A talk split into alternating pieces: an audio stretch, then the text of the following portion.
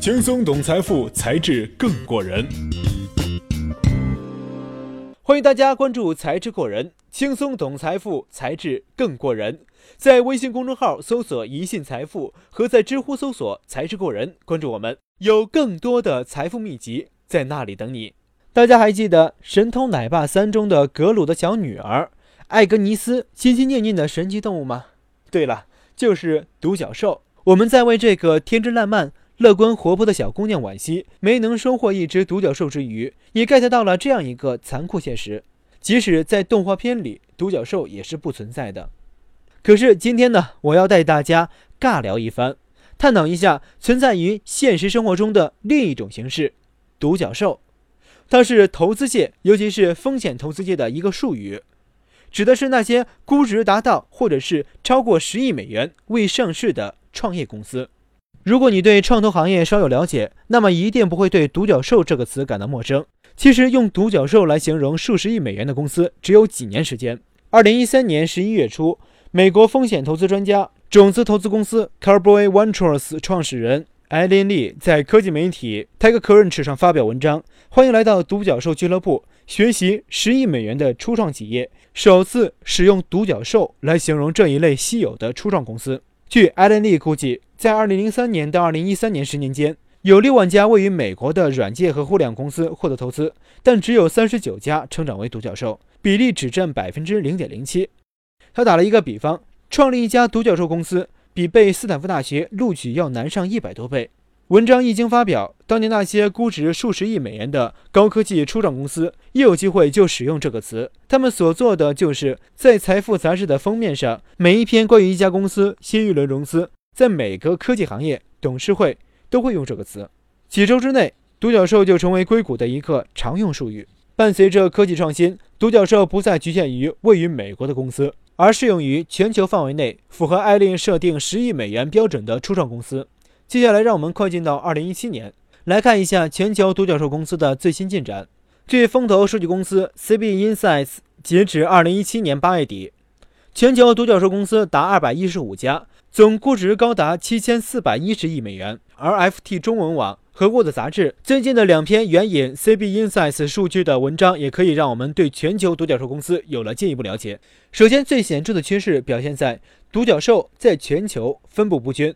从诞生来源看，独角兽公司主要集中在美国和中国。中国独角兽的总估值比美国要高。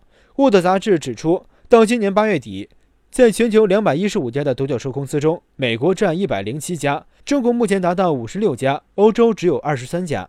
而 FinTech 中文网则统计了截止七月底的数据，全球今年新增三十三家独角兽企业，令独角兽总数达到二百零六家，其中有一半企业来自美国，大多数集中在加州，而中国约占四分之一，并呈上升趋势。有趣的是啊，尽管美国独角兽数目高于中国，但是从总估值来看，中国独角兽们的总估值已经达到了三百六十亿美元，而美国的总估值只有二百二十亿美元。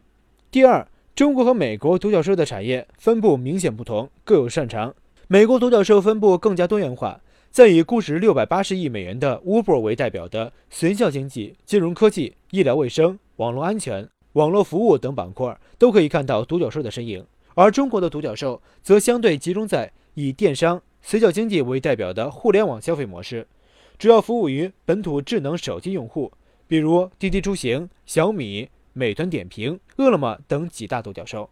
诚然，中国本土市场潜力巨大，越来越多的中国人在日常工作生活中离不开手机应用和移动消费。但值得注意的是，对于中国的独角兽公司而言，过度集中于随叫经济这个单一市场是有风险的，因为高速增长的市场规模与逐渐完善的市场规范可能导致监管风险。另外，中国的巨大市场规模也不一定能保证高额利润。路透在一篇评论中指出，在智能手机。网约车和外卖 O2O 平台等领域，为赢得消费者、打败竞争对手，进而扩大市场份额，相对容易的融资会导致激烈的竞争和价格战，可谓是杀敌一千，自损八百。那么，美国独角兽公司分散于不同行业，是否可以高枕无忧呢？对于风险投资者而言，并不是。风投需要面对的是独角兽公司的估值风险。其实，中国的风险投资也面临同样挑战。对于两国的风投机构而言，投资的最终目的是为了退出而获得高额回报。从局外者的角度，通过有限的信息披露来评估一家快速增长的独角兽是极有难度的。而考虑到风投不想错过独角兽公司的后期融资，或者是放弃投资未来独角兽的机会，稍有心急大意便会忘记传统风险评估而一头扎进去。风投机构还有其他担忧：如果一家独角兽公司的估值太高，比如几十亿美元。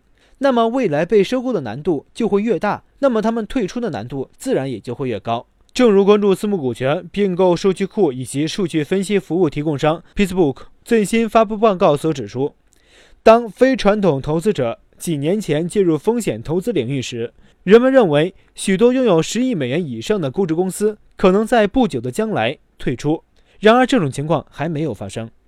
而对于价值数十亿美元的初创企业来说，要想上市也更加困难，他们需要拥有令人印象深刻的 IPO 和持续的估值增长。不难看出，尽管独角兽公司风头尽出，成为赢家中的赢家，中美创业投资界仍有各自痛点。这就需要独角兽公司与风投机构迎面挑战，擦亮眼睛，历经大风大浪，方可屹立不倒。